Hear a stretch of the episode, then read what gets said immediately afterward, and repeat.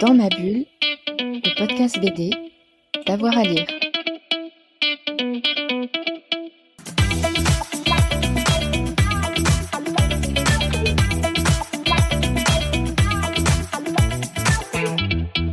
Bah, pour rester dans le, thème RIP euh, Vermine, et bah, je vais vous... il y a Ville Vermine, moi, de Julien Lambert, que je recommande. Il y en a trois tomes.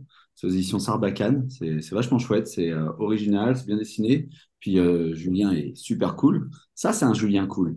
Et euh, sinon, je- il y a Vermine aussi, qui est chez Dupuis cette fois. Et ça, c'est de Mathieu Slava et Sabia et de Johan Cordier. Et il y a Ville. Et il y a, et y a... non, j'ai pas le, j'ai pas le Ça aurait été énorme. Vermine chez Dupuis, Ville Vermine chez Sarbacane. Et, euh, et non, peut-être aux éditions Petit à Petit, il y a un bouquin qui va sortir qui va s'appeler La Traque. C'est sur euh, l'affaire du pont de Ligonnès. Et euh, ça sort euh, le 4 novembre. Et j'ai pu lire là j'ai pu lire donc la maquette et ça va être très chouette. Donc à suivre.